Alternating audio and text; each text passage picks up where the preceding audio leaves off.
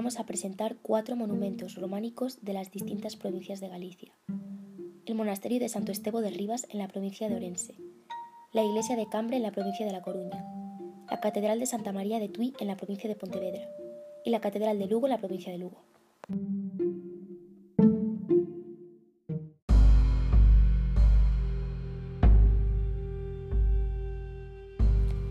El monasterio de Santo Estebo de Rivas es un conjunto monasterial católico ya en desuso, ubicado a la orilla izquierda del río Sil en el municipio orensano de Nogueira de Ramuín, en la comarca de la Ribeira Sacra.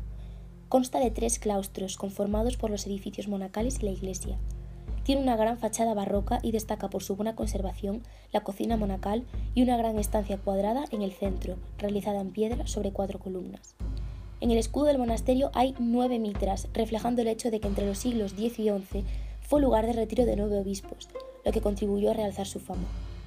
Como otros monasterios que existen en la comarca, el origen de este monasterio es eremítico y anterior al siglo X. La primera documentación escrita en que se nombra el monasterio data del año 921, en la que el rey Ordoño II autoriza al abad Franquila a realizar la reconstrucción de las dependencias monacales. Pero erróneamente se ha atribuido su fundación a San Martín Numiense en el siglo VI. Tras la reforma canónica de los reyes católicos y del cardenal Cisneros, se incorpora en 1499 a la Congregación de San Benito de Valladolid. En 1588 se convierte en el Colegio de Artes hasta el año 1875. Y finalmente en el 2004 es convertido en parador de turismo, siendo el establecimiento hotelero de mayor categoría de la comarca y formando parte de la red de paradores turísticos de España.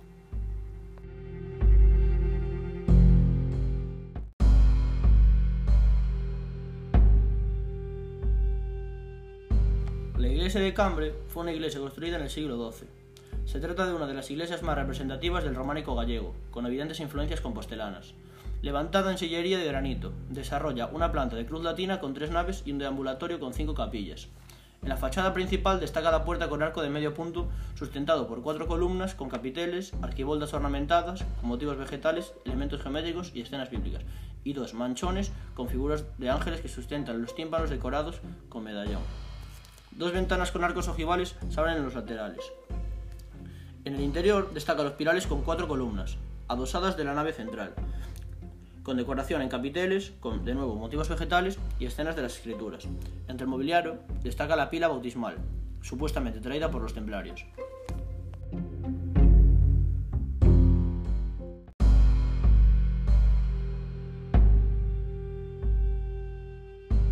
La Catedral de Santa María de Tui se localiza en la ciudad de Tui, en el extremo sur de la provincia de Pontevedra, junto al límite con Portugal.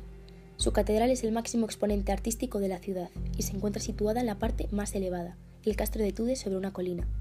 Su construcción se inició en el año 1120 y fue finalizada en el 1180, en pleno estilo de la arquitectura románica.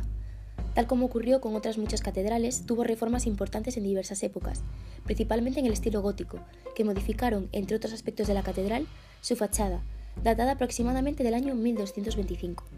Se cree que sus constructores tomaron el modelo de la Catedral de Santiago de Compostela, con girola y transepto de tres naves. La influencia arquitectónica de la catedral se extendió a toda la región del Niño gallego y portugués, en donde las iglesias conservadas mantienen las formas decorativas del románico tudense. En los extremos del edificio se diseñaron las torres, dos y dos en los extremos del transepto y dos torreones en los pies. Estas líneas afirmaban el carácter y firmeza del edificio, tendiendo a otorgarle un aspecto defensivo, que sería reforzado en el año 1424, con la torre de San Andrés en la parte norte y la torre de Soutomayor en el ángulo suroeste.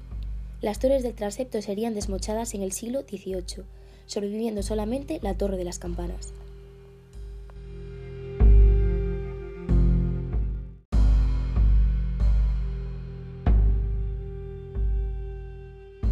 La Catedral de Lugo fue una construcción que duró más de un siglo, siendo este el motivo por el cual tiene esta gran mezcla de estilos, como el gótico, el barroco, el renacentista y el neoclásico. El maestro Raimundo de Montfort inició unas obras que duraron desde 1129 a 1273. El edificio tiene una estructura en planta de cruz latina con tres naves, crucero y girola con cinco capillas absidales. En el lado izquierdo de la entrada a la catedral se encuentra la torre vieja, gótica, rematada por un cuerpo de campanas renacentistas terminado por Gaspar de Arce en el 1580. En la plaza de Santa María, en la cabecera de la catedral, se ubica un crucero del que no se sabe fecha de construcción. Conservan el estilo románico el crucero central, la mayor parte de la nave mayor y los brazos. La girola, la capilla mayor y las capillas de los ábsides son góticas, pertenecientes al siglo XIV. La sacristía, la capilla de la Virgen de los Ojos Grandes y el claustro son barrocos, y la fachada principal es neoclásica, realizada por Julián Sánchez. La capilla de la Virgen de los Ojos Grandes, del estilo barroco, es una obra de Fernando de Casas Novoa, autor de la fachada del Obradoiro de Santiago de Compostela. La pieza más importante de la catedral es la puerta norte, formada por un pórtico construido por orden del obispo Pedro Rivera en el 1500. La puerta está formada por un tímpano con capitel, del que cuelga la, Santa Cena y una imagen de Cristo leyendo, del siglo XIII.